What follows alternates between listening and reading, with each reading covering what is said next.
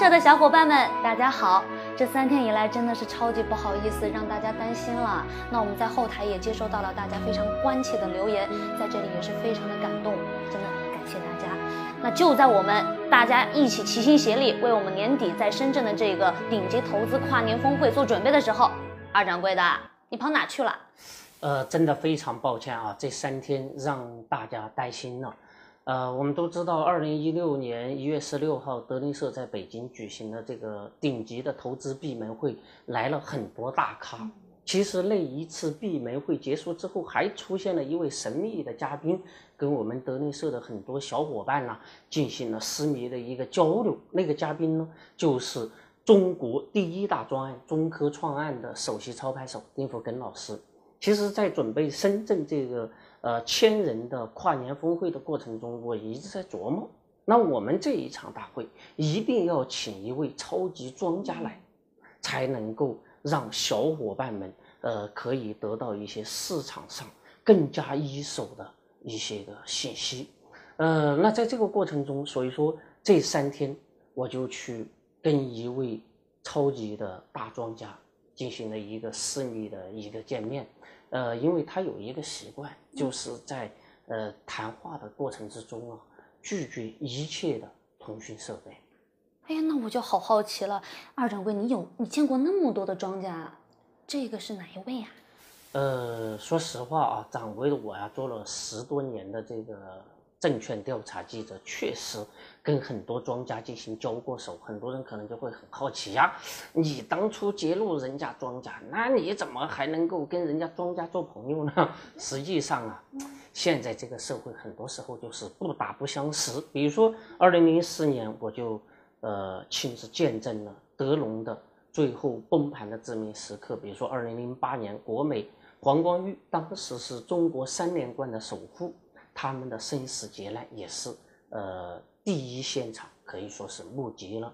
那我们这三天见的这个庄家呢，在中国可以说是神龙见首不见尾，没有任何的一个人见过他的真身，江湖上只有他的传说。那我跟他的认识应该是有十多年了。我跟他认识的时候，那个时候，呃，像马云。还在去卖他的黄页，刘强东还在这个中关村，北京的中关村去摆他的京东柜台。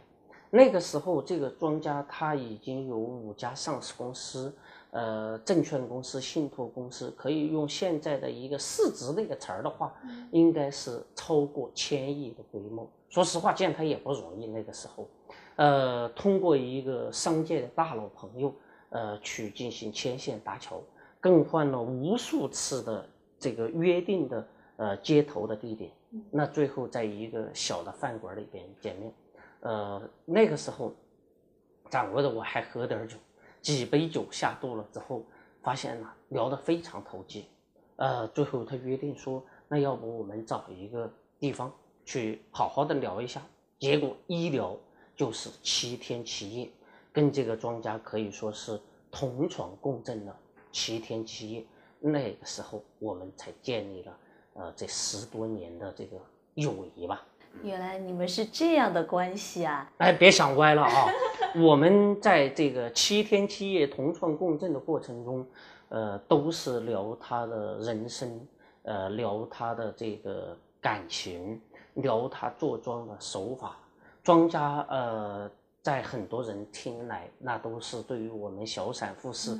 彪悍凶残，其实这位庄家每次他一回家，那绝对是一个孝子，对他的老娘非常非常的好。呃，所以说，呃，我是因为看着他笑这一点，跟他成为了朋友。说实话，那一次见面之后啊，哥们儿又神秘的消失了。等我再次得到他的信息的时候，他已经是身陷囹圄。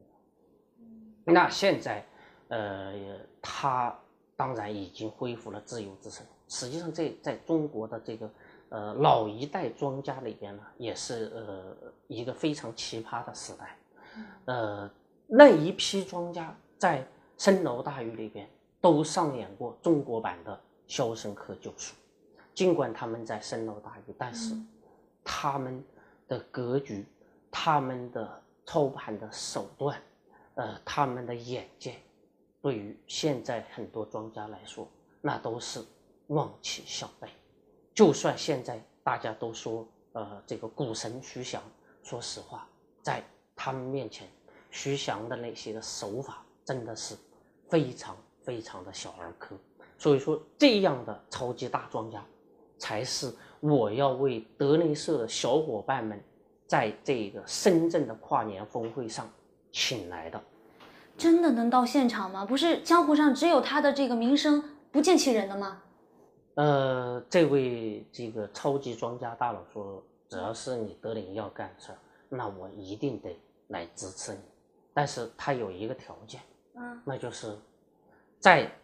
登场之前，不允许透露他任何的这个能够收到他的信息，其实上也收不到他的信息。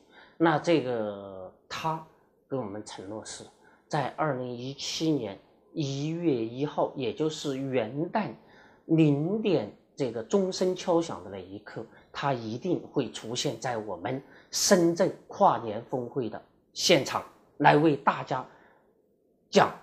他的经历来告诉大家他对现在大势的判断。哇，这真的是好难得啊！可是我们这个组织的不是千人的顶级投资跨年峰会吗？这只在零点出现一个庄家，那前面我们干嘛？呃，除了这个超级大庄家以外，我们德林社为深圳的这个跨年峰会还邀请了很多重量级的嘉宾。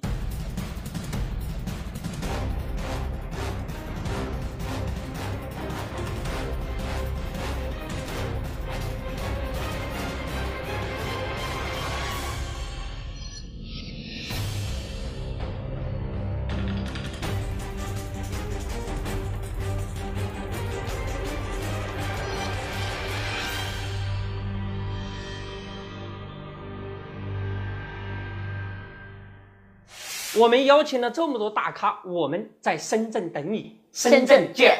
那想要来参加的小伙伴们一定要注意啦，我们有很多的这个报名渠道。当然，首先是可以通过我们视频上的这个报名二维码进入我们的报名渠道。另外呢，是可以登录我们德林社的微信公众号，底部有一个活动中心，进去也可以找到一个报名渠道。还有通过我们德林社的官方微博，也可以找到报名二维码。有这么多的报名方式，我们就等着你来了。